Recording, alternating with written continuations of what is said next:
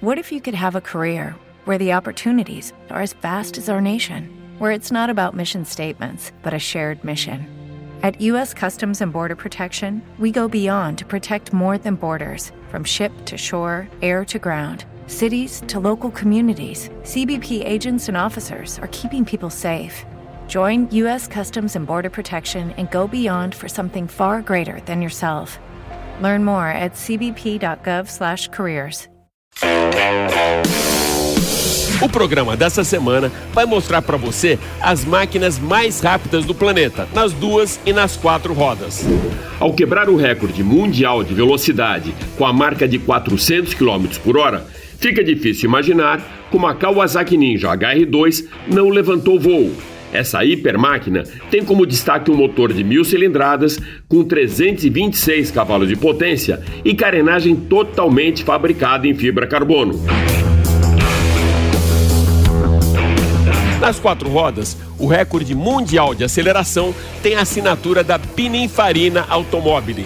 Com um sistema exclusivo de controle de partida e mais rápido que um carro de Fórmula 1, o Pininfarina Batista acelera de 0 a 100 em apenas 1,86 segundos e atinge a velocidade máxima de 350 km por hora com seus dados de telemetria confirmados pelo piloto alemão Nick Heidfeld em pista de corrida e estradas do interior da Itália. Duas supermáquinas e três craques da indústria automotiva. Tião Oliveira, editor do Jornal do Carro e Estadão, faz uma análise do mercado de automóveis para 2023. Antônio Meira Júnior, editor de autos do Correio da Bahia, apresenta uma lista dos próximos lançamentos de veículos do ano e o engenheiro Gerson Borini traz uma radiografia completa e muito didática sobre o funcionamento da direção do seu carro. Eu sou Alex Rufo e tudo isso e muito mais você vai acompanhar comigo nesses próximos 30 minutos aqui no Máquinas na Pan. Lembrando que agora você pode assistir o nosso programa também pela TV Jovem Pan News e pelas plataformas digitais da Jovem Pan. Então se ajeita bem aí no cockpit, aperte o cinto, porque o Máquinas na Pan desta semana está só começando.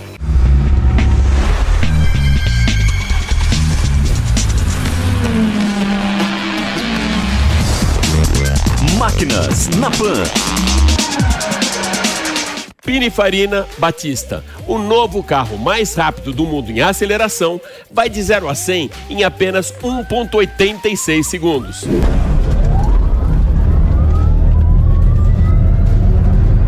Além dessa aceleração absurda, o seu sistema exclusivo de controle de partida proporciona performance suficiente para superar até mesmo um carro de Fórmula 1 equipado com quatro motores Rimac, que juntos entregam 1.926 cavalos, com 238 kgf de torque, os recordes de aceleração foram confirmados durante os testes dinâmicos no Autódromo de Dubai, bem como os de frenagem, com parada completa de 100 a 0 em 31 metros, graças ao conjunto Brembo CCMR de discos de 390 milímetros, carbono cerâmicos nas rodas traseiras e dianteiras. Powertrain do Pininfarina Batista utiliza bateria lítio-íon com capacidade de 120 kWh, acondicionado num compartimento de fibra carbono de alta resistência, baixo peso e posicionados no túnel central e atrás dos bancos para reduzir o centro de gravidade, com consequente ganho de estabilidade.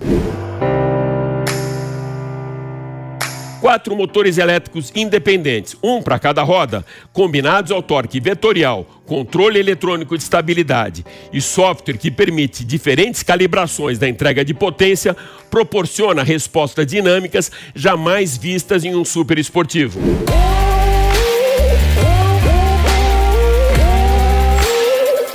Layout interno do Batista proporciona ao piloto fácil acesso aos comandos do carro e informações dinâmicas. São três telas estrategicamente posicionadas para fácil visualização, com a principal localizada acima da coluna de direção.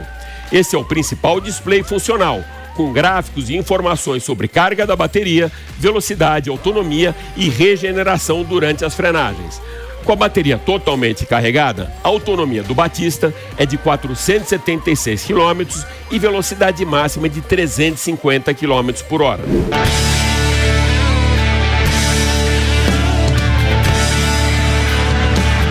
são cinco os modos de condução e dirigibilidade do super esportivo italiano, que podem ser ajustados através de duas manoplas.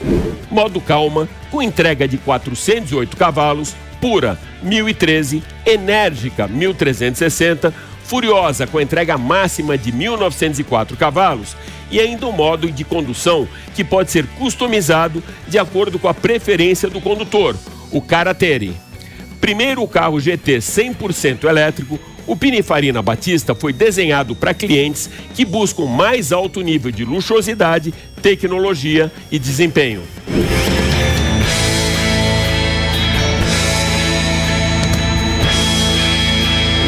Apenas 150 exemplares desse modelo exclusivo e criado pelos artesãos do ateliê italiano localizado em Cambiano foram produzidos e personalizados tailor-made para compradores tão especiais quanto esse State of Art de performance. O preço: 2,2 milhões de euros ou 13 milhões de reais.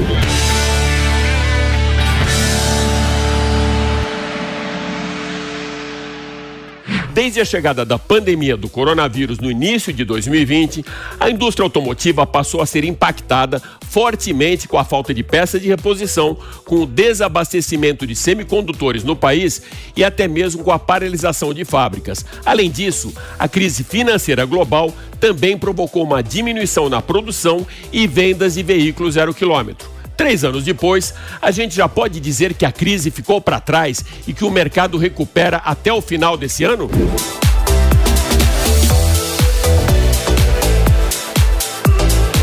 Bom, para trazer essa resposta com uma análise bem desafiadora, nós convidamos Tião Oliveira, editor do Jornal do Carro e Estadão, para participar do Máquinas na Pan dessa semana. Diga lá, mestre. Fala, grande Rufo! Um prazer estar com você aqui novamente. Eu estou falando diretamente da redação do Estadão aqui no bairro do Limão, em São Paulo. É um prazer falar contigo, com todos os todo mundo que assiste o Máquinas na Pan. E para quem assiste o Máquinas na Pan sempre, de vez em quando o Rufo me dá umas tarefas que são bem difíceis. E dessa vez ele se superou. Ele pediu para eu falar a respeito da expectativa de mercado, quer dizer, o que, que deve acontecer no mercado brasileiro em 2023, mercado de veículos, evidentemente, né? E aí, Falei, puxa vida, eu não sou guru e tal, mas vamos lá, né? Missão dada é missão cumprida. Então vamos lá. Mas antes de falar de futuro, vamos dar uma revoltada, voltar um pouquinho no tempo aí, para falar sobre o que, que aconteceu no mercado de veículos aqui no Brasil e no mundo nos últimos anos. Né? A gente teve a pandemia, um dos, alguns dos efeitos da pandemia foram falta de peças, falta de, falta de insumos como borracha, plástico, aço, enfim. Isso fez, deu um baque, né? Deu um baque tremendo aí na indústria de veículos e, portanto, como não havia produção, também as vendas caíram. Isso não foi só no Brasil, foi no mundo inteiro. Mas uh, as coisas estão mudando, a indústria está voltando a produzir, uh, teve a questão aí da falta de semicondutores também, que foi muito importante, também está sendo resolvida e tal. Mas o fato é o seguinte, agora em janeiro, no começo do ano, a Anfávia, que é a associação que reúne os fabricantes de veículos do Brasil, informou que em 2023 a previsão de crescimento de vendas é de 3%, crescimento médio né, de vendas. Agora, quando a gente considera só os veículos leves, aí estou falando de carros, é, picapes, enfim, é, o crescimento deve ser mais ou menos de 4%. Só que quando a gente fala de caminhões, veículos pesados, caminhões, ônibus, vans e tal, é, a expectativa é de queda de 11% na venda, nas vendas. Portanto, dá esse número aí de 3% mais ou menos. Agora, é, independentemente de qualquer coisa, é, os produtos estão chegando. Tem muita coisa chegando aí no Brasil.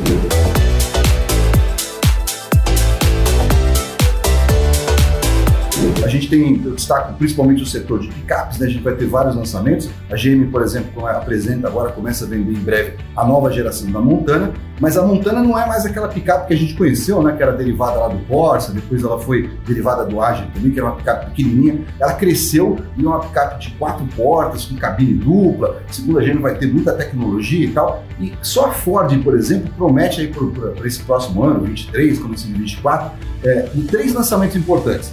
Então, vamos lá, tem a nova Ranger, tem a F-150, que é um carro que nunca foi vendido oficialmente no Brasil. Aliás, a, a, série F da Ford, né? É o carro mais, o veículo mais vendido dos Estados Unidos há mais de 40 anos. Tem também a Maverick híbrida. E aí a gente tem uh, outra picape importante também, Chevrolet Silverado, pela primeira vez no Brasil também, agora com motor V8, né? Da, da nova geração. A gente tem uma Ram, uma marca lá da, da que é uma marca menorzinha e tal. Tem, enfim, vários, vários picapes chegando pra, no, no país. Né?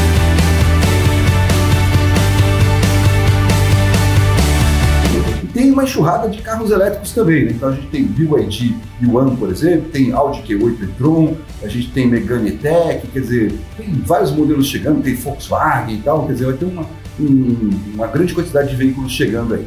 Agora, a questão é a seguinte, não adianta ter produtos se as pessoas não conseguem comprar. E aí, para que a pessoa possa comprar o veículo, tem questão de confiança também, né? Tem, tem emprego, tem distribuição de renda, e aí tá complicado, né? Por exemplo, a gente fez uh, um levantamento aí o Boletim Focus né, do Banco Central previu que tem uma previsão que a taxa Selic, que é a que avaliza a maior parte dos, das operações de crédito no Brasil, deve chegar no final de 2023 com em torno de 12,25%.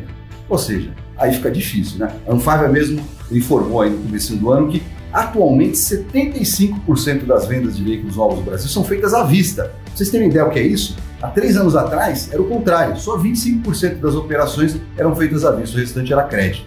Então fica difícil, né? Se não tem crédito, se o consumidor não está confiante, fica complicado. De qualquer forma, a gente espera que a previsão da Anfávia esteja errada e que o mercado cresça bastante. Isso é, se traduz em emprego, distribuição de renda, isso é super importante.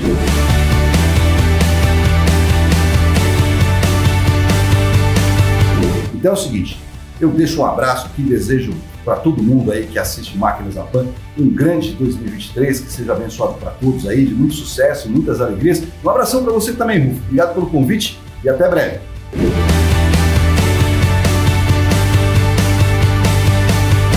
Tião Oliveira é um craque mesmo. Ele fez esse rápido pit stop para trazer para a gente essa análise bem rica sobre mercado automotivo aqui no Brasil e os próximos lançamentos. E tudo isso diretamente da redação do Estadão. Valeu mesmo, Tião.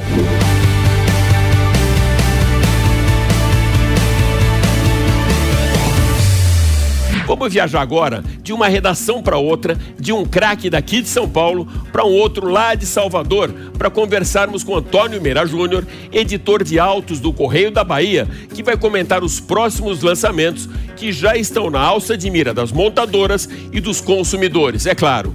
Diga lá, meu caríssimo Meira. Oi, Alex. É muito bom estar de volta aqui no seu programa, falar novamente com o seu público. Como você já falou, um pouco aí sobre as picapes que vão chegar aí nos próximos meses. Eu tenho outras novidades, inclusive carros que vão chegar ao mercado brasileiro e que eu já tive a oportunidade de guiar. Entre eles, a, o Jeep Grand Cherokee. Eu avaliei esse carro nos Estados Unidos. Ele vem com uma pegada de sofisticação muito maior. Vem também numa versão híbrida plug-in, a Ford Bayer. Então, é um carro que vai concorrer aí com o Volvo XC60, BMW X3, Audi Q5. Ficou bastante interessante uh, essa nova configuração do Grand Cherokee. Vocês estão vendo as imagens aí. É um carro que foi bem legal. Outro que está chegando logo agora em março, que já tem lançamento marcado, é o Nissan Sentra. Esse sedã vai chegar aí para concorrer novamente com o Toyota Corolla. Ah, o carro está com um design bem sofisticado, bem interessante, bastante esportivo. É um carro que vai dar trabalho aí para a concorrência e que vai agregar bastante no mercado de sedãs.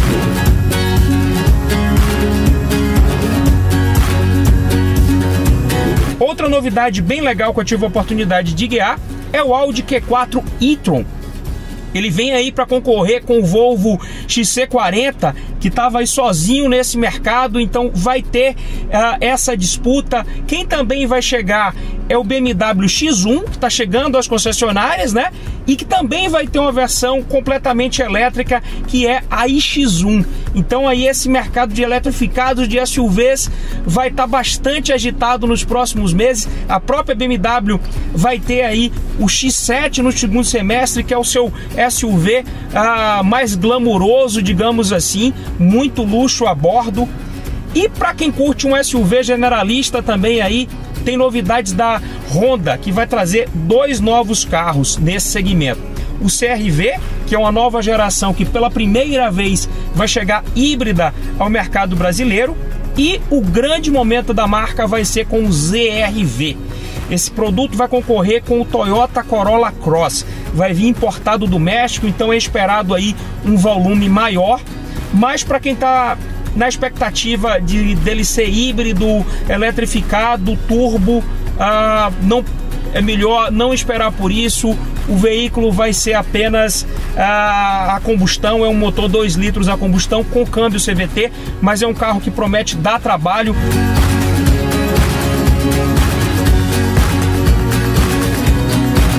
E para você que está assistindo a gente, que já curtia o Civic SI, se prepare aí para o Type R. É um Civic que vai chegar pela primeira vez com a carroceria hatchback.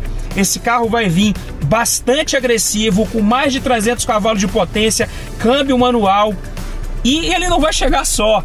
A Toyota, a arquirrival aí da Honda, vai trazer também um produto nessa categoria que é o Corolla GR de Gazoo Racing. Esse carro vai chegar aí, uh, digamos assim, envenenado, com mais de 300 cavalos também, com câmbio manual. Vai ser uma briga muito bacana, muito legal.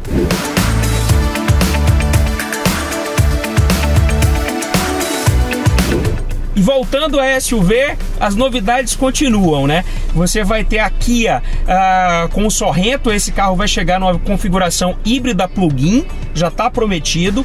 E a Kia também prometeu a estreia do EV6, que é um crossover uh, esportivo bem interessante e ele tem a mesma pegada do Renault Megane E-Tech. O Megane vai voltar ao Brasil com essa carroceria crossover e também vai ser elétrico. Então tem bastante novidade nesse sentido. Ah, são carros que a Chevrolet também vai trazer. A Chevrolet lançou no ano passado o Bolt EV, agora vai chegar um carro um pouco maior que é o Bolt EUV e também na sequência o Blazer elétrico. Então aí tem bastante novidade, muita coisa legal.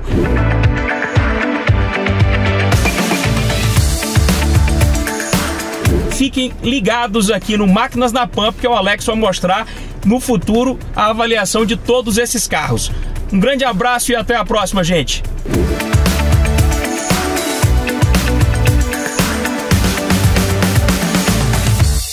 Você sabe como é o funcionamento da direção do seu carro? Não sabe? Então o engenheiro Gerson Morini vai contar tudo para você.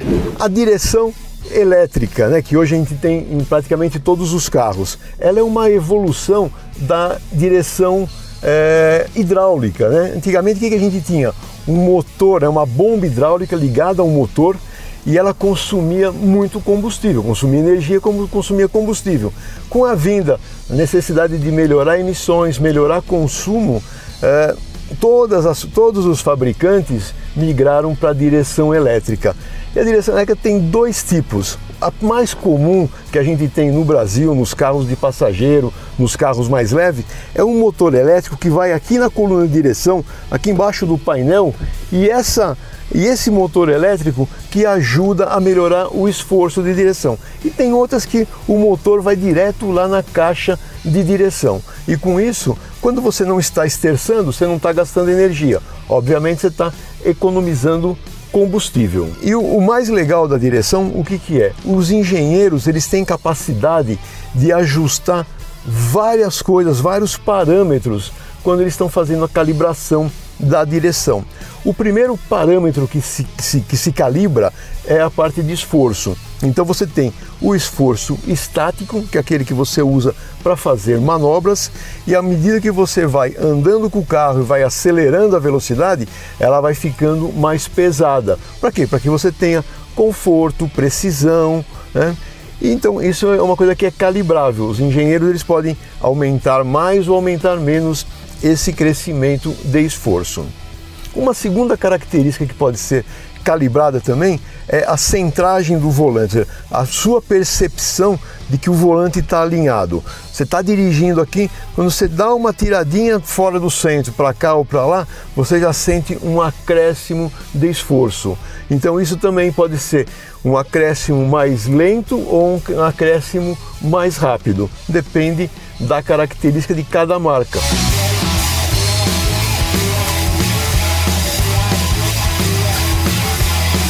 Outra característica que é calibrável também é o retorno ativo do volante. Aquilo que quando você faz uma curva, né, uma esquina, você solta o volante e o volante volta sozinho. Tem carros que voltam mais rápido, mais devagar. Então também isso é outra coisa que os engenheiros calibram e normalmente eles fazem com que com que o sistema retorne o volante até ele estar alinhado, sem passar muito do centro. Senão ele volta a ser uma direção hidráulica ou mecânica que você ficava com o carro meio sambando para lá e para cá.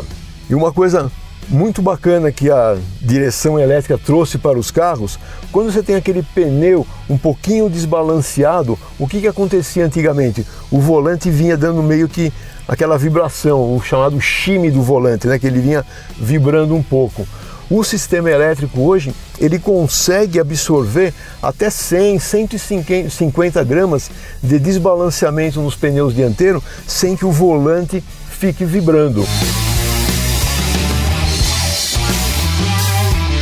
Com a introdução da, da direção elétrica, vários outros sistemas do carro foram possíveis ser introduzidos.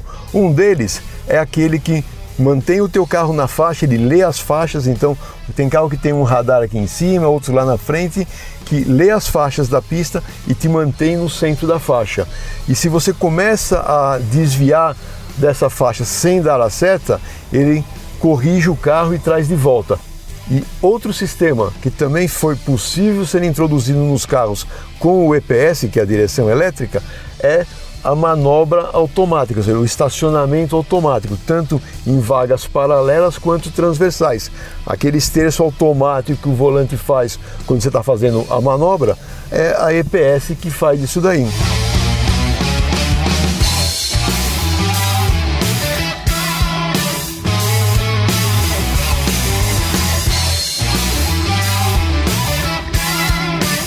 Bom, agora fica aí uma dica bem importante para você, que é um entusiasta dos automóveis antigos e colecionáveis, com a maneira correta de manter o seu carro em forma.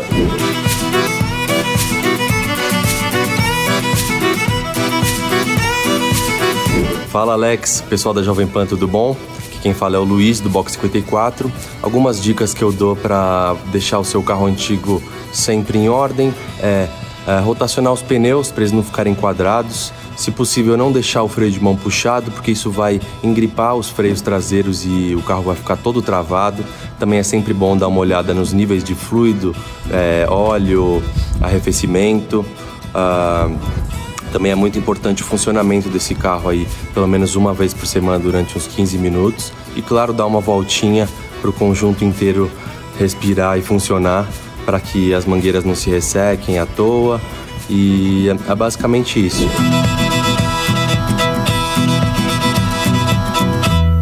Nós abrimos o programa dessa semana com Pina Farina Batista, uma hiper máquina que quebrou em Dubai o recorde mundial de aceleração, e agora vamos fechar o Máquinas na Pan com o recorde de velocidade nas duas rodas. 326 cavalos, mil cilindradas, 400 mil reais e 400 quilômetros por hora de velocidade.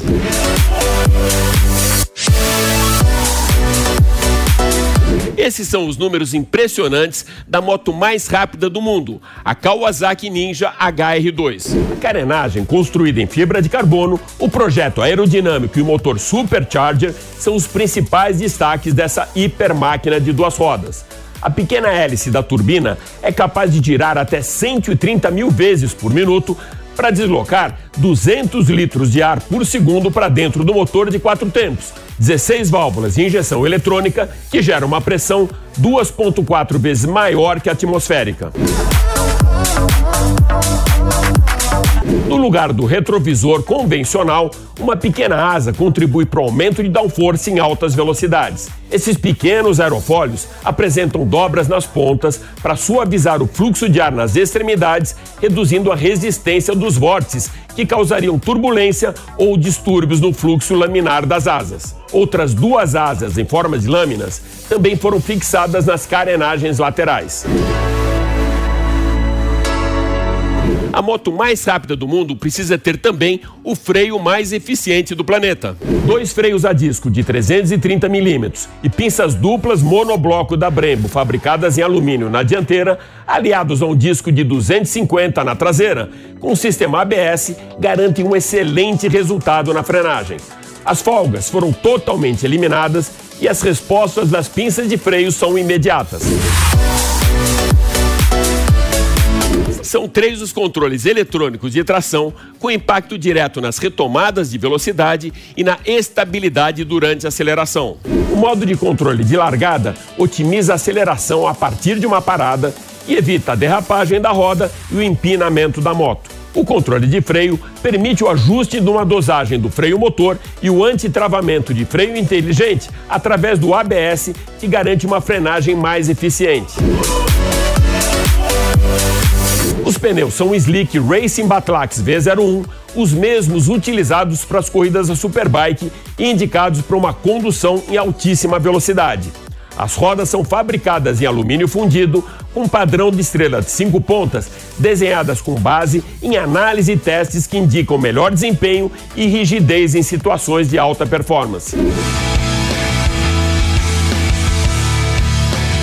Kawasaki Ninja HR2 a mais rápida vitrine tecnológica de duas rodas.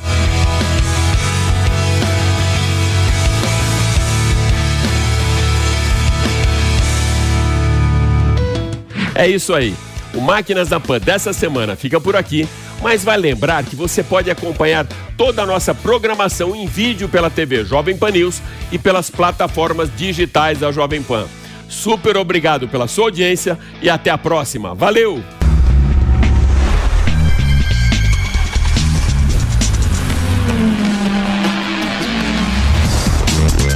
Máquinas na Pan. Realização Jovem Pan News. Every day, we rise, challenging ourselves to work for what we believe in. At U.S. Border Patrol, protecting our borders is more than a job, it's a calling. Agents answer the call, working together to keep our country and communities safe. If you're ready for a new mission, Join U.S. Border Patrol and go beyond. Learn more at cbp.gov/careers.